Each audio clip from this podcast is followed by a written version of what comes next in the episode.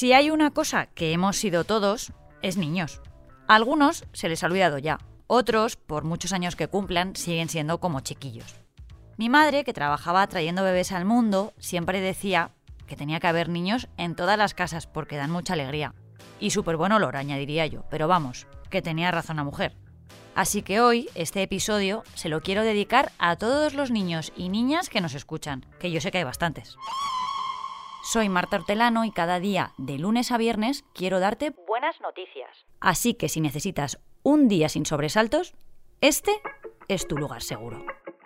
Los buenos días, un podcast diario para ponerte de buen humor. Hoy 20 de noviembre es el Día Internacional del Niño y la Niña, para celebrar los avances conseguidos en infancia y sobre todo para llamar la atención sobre la situación que los pequeños más desfavorecidos tienen en un montón de sitios del mundo. Porque se es niño, se viva donde se viva, y la infancia debe ser una etapa feliz, de tranquilidad, de mucho amor y de mucha diversión, claro.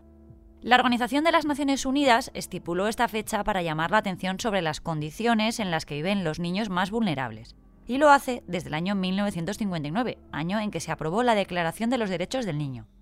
Esta carta de intenciones, que no tenía legalmente carácter vinculante, no era suficiente para proteger los derechos de la infancia.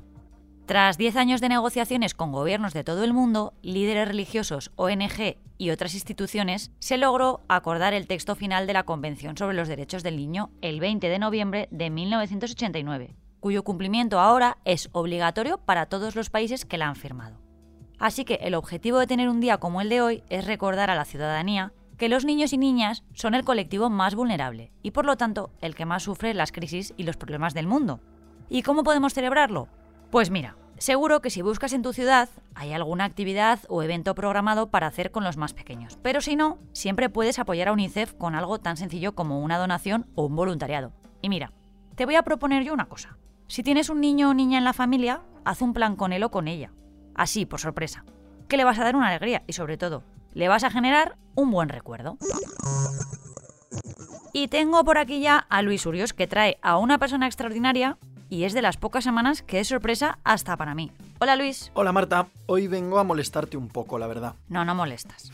bueno, no sé si a ti te molestará lo que te voy a contar, Marta, pero a mí un poco sí. Pero bueno, antes de contártelo te lanzo una pregunta.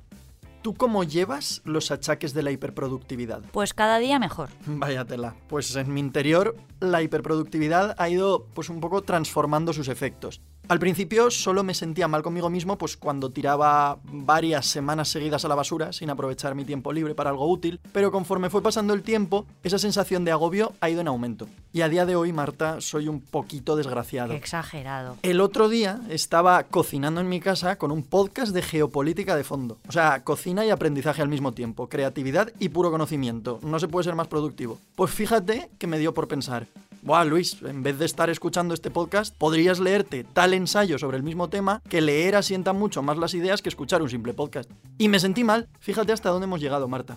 Y bueno, ya voy al meollo. Te cuento esto porque el otro día conocí el caso de un chaval súper joven que hizo que me sintiera otra vez poco productivo. Pero la verdad es que el chaval es un prodigio. Se llama Germen Bukele y con 14 años ha creado un jabón para tratar el cáncer de piel. O sea, increíble. Yo ya me tiro de la vida, Marta. Germen vivió en Etiopía hasta los 4 años. Allí veía cómo sus familiares y amigos se deslomaban trabajando en el campo bajo el sol sin ningún tipo de protección solar. No eran del todo conscientes del riesgo que esto suponía, pero Germen lo fue desde bien pequeño, y por eso centró su investigación en el cáncer de piel en cuanto entró en una escuela de Virginia, en Estados Unidos. El resultado ha sido una crema que reactiva las células dendríticas, que tienen, bueno, pues la función de cuidar la epidermis, lo que ayuda pues a combatir las células cancerosas. Esta crema, que dura entre 3 y 4 meses, solo cuesta 10 dólares, Marta. Claro, la cosa está en que hay muchos países en los que la mortalidad por cáncer de piel es muy elevada, debido pues, al coste del tratamiento. Entonces, el descubrimiento de este joven en ese sentido es súper revolucionario, Marta. Tanta importancia tiene que le han dado el premio 3M Discovery Education, que es el galardón más destacado para alumnos de secundaria en Estados Unidos. Y Germen quiere seguir. Su plan es montar una ONG para distribuir su jabón por el mundo en los próximos años. Si ha hecho esto a los 14, imagínate lo que puede llegar a hacer cuando sea adulto. Uf, a mí ya me está entrando el agobio, Marta. Voy a ver si hago algo súper intelectual y, y, se me pasa una peli húngara de filming o un ensayo de filosofía, lo que sea. Me voy, me voy corriendo. Hasta luego. Adiós. Y para cerrar este episodio, traigo una de esas historias de casualidades que tantísimo me gustan. Si vas a la playa de San Agustín, en Florida, y pierdes una joya, no sé, un anillo, unos pendientes, tú no te preocupes porque hay muchas posibilidades de que lo recuperes. En la arena de ese pequeño pueblo de la costa de Estados Unidos hay un señor que se pasa las horas con un detector de metales y ya ha hecho varios descubrimientos con historia. Verás, hace unos meses una pareja canadiense pasaba sus vacaciones en la costa del país vecino. En uno de los días de playa, el novio perdió su anillo mientras nadaba. La joya, más allá del valor económico, que creo que era de más de mil dólares, tenía valor sentimental porque era con el que se había comprometido. Al salir del agua, vio a un hombre con su detector paseando por la orilla. Se llamaba Joseph Cook y es un habitual de esta localización. Así que se acercó y le contó lo que le había sucedido, por si en algún momento de sus búsquedas encontraba su anillo. Se dieron los teléfonos y ahí quedó la cosa. Joseph regresó a esa playa a diario, como hace siempre, para barrer la arena con su detector de metales. Y al final, pues oye, que encontró el anillo. Así que se puso en contacto con la pareja a través de las redes sociales, donde muestra siempre sus hallazgos, y ambos volvieron a Florida para recogerlo. No es para menos, porque después del disgusto, volver a recuperar el anillo era casi un milagro. La pareja, por supuesto, ha invitado a Joseph a su boda. No es para menos, pero es que, ¿sabéis lo mejor?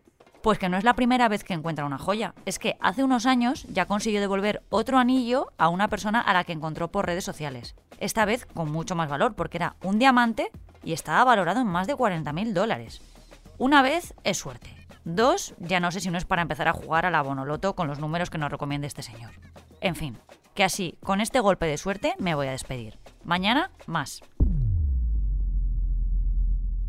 Muchas gracias por escucharnos y gracias a ti, Marta. ¿Qué va? Yo encantada. Recuerda que si te ocurre algo bueno y quieres contárnoslo, puedes escribir a losbuenosdías@lasprovincias.es. Este podcast ha sido escrito por Marta Hortelano, la edición es de Amalia Yusta y Paco Sánchez, el diseño sonoro es de Rodrigo Ortiz de Zarate y la producción de Miquel Abastida y Tamara Villena.